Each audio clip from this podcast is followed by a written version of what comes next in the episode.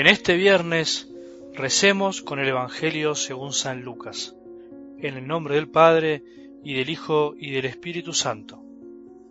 Jesús decía a sus discípulos, había un hombre rico que tenía un administrador, al cual acusaron de malgastar sus bienes. Lo llamó y le dijo, ¿qué es lo que me han contado de ti? Dame cuenta de tu administración, porque ya no ocuparás más ese puesto. El administrador pensó entonces, ¿qué voy a hacer ahora que mi señor me quita el cargo? Cavar, no tengo fuerzas. Pedir limosna, me da vergüenza. Ya sé lo que voy a hacer para que al dejar el puesto haya quienes me reciban en su casa. Llamó uno por uno a los deudores de su señor y preguntó al primero, ¿Cuánto debes a mi señor? Veinte barriles de aceite, le respondió. El administrador le dijo, Toma tu recibo, siéntate enseguida y anota diez. Después preguntó a otro, ¿Y tú cuánto debes? Cuatrocientos quintales de trigo, le respondió. El administrador le dijo, Toma tu recibo y anota trescientos. Y el Señor alabó a este administrador deshonesto por haber obrado tan hábilmente, porque los hijos de este mundo son más astutos en su trato con los demás que los hijos de la luz. Palabra del Señor.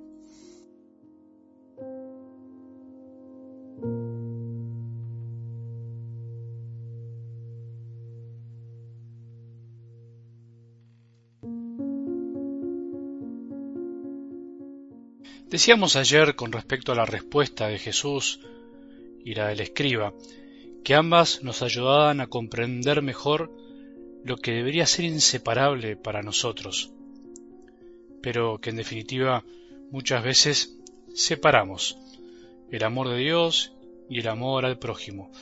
Es por eso que San Pablo dirá amar es cumplir la ley entera, y eso quiere decir que cualquiera que se precie de ser hijo de Dios y hermano de todos, no tiene otro camino que vivir su fe que no sea por medio del amor a Dios y a todos los hijos de Dios. Los judíos de ese entonces estaban un poco mareados de tantas leyes que más que adornar el mandamiento principal, terminaron por ahogarlo. El que ama, el que busca el bien de sus hermanos en cada detalle, a cada instante, ese es el que ama a Dios, porque ama a su criatura más perfecta. El que ama a Dios desea amar a sus hermanos porque los considera dignos de su amor, ya que son amados por el Padre de la misma manera que Él es amado. Es por eso que, como bien dijo el escriba, vivir así vale más que cualquier sacrificio y holocausto, haciendo referencia al modo de dar culto que tenían los judíos, ofreciendo las primicias y animales para agradar a Dios. Nuestra entrega a nuestro Padre no deberían ser cosas, sino nuestro corazón, nuestro amor al prójimo. Eso vale más que cualquier cosa que podamos ofrecerle aunque por supuesto cuando le entregamos el corazón, también le ofrecemos nuestros bienes. Con respecto algo del Evangelio de hoy, evidentemente Jesús no puede alabar la deshonestidad, diríamos en lenguaje popular, la viveza, el ser ventajero, el sacar provecho de cosas que no son nuestras, o sea, el pensar que el fin justifica los medios. Muchas veces nosotros hacemos eso, pensamos que si queremos hacer algo bueno o tenemos un buen fin, entonces si eso es bueno vale todo para conseguirlo, y eso no es así. Por favor, nunca hay que hacerlo. Diríamos, en Argentina es una argentiniada, es una avivada, y de esas cosas ya estamos bastante cansados. Por eso Jesús en realidad, al contar esta parábola, lo que alaba en realidad es la astucia, la habilidad de este hombre para pensar en lo que se venía en su vida futura, o sea, alaba la previsión que tiene, sabiendo que se iba a quedar sin trabajo. Y nos dice Jesús que los hijos del mundo son más astutos que los hijos de la luz, o sea, los que piensan solamente en este mundo, en cómo subsistir mañana, en lo material, son más previsores a veces que nosotros, que estamos pensando supuestamente en el mundo futuro, en la patria del cielo, los hijos de la luz. Entonces Él quiere que pongamos la fuerza, astucia y corazón para ganarnos un lugar, de algún modo, en la casa del cielo, para aprender a recibir ese don que Dios quiere darnos, como a veces también lo ponemos para ganarnos un puesto o algo en este mundo. Y para esto es bueno pensar en una idea de fondo de la parábola. Nosotros somos administradores de los bienes de Dios. Nada traemos a este mundo y nada podremos llevarnos de él. Dice también la palabra de Dios. Las cosas son nuestras, pero en realidad no son nuestras.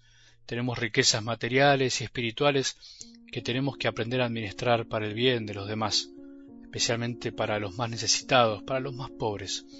Todos nosotros, los que tenemos alguna riqueza espiritual o material, debemos abrir nuestro corazón a los que más necesitan. Si somos generosos con lo ajeno, porque en definitiva nada es nuestro, porque lo recibimos de Dios, algún día tendremos lo propio en el cielo. En cambio, si nos guardamos lo que no es nuestro, nos será quitado cuando partamos de este mundo y nada recibiremos de Dios y mucho menos de los que no supe ayudar. Cuando una pareja se casa, por ahí sos casado por iglesia y te acordarás, en la bendición final antes de la despedida, el sacerdote puede decir estas palabras, que en el mundo sean testigos del amor de Dios y que los pobres y afligidos sean objeto de la bondad de ustedes, para que ellos los reciban un día en las mansiones eternas de Dios. Esto es lo que se pide para los que se casan, y es, creo yo, la idea de fondo de esta parábola hecha oración.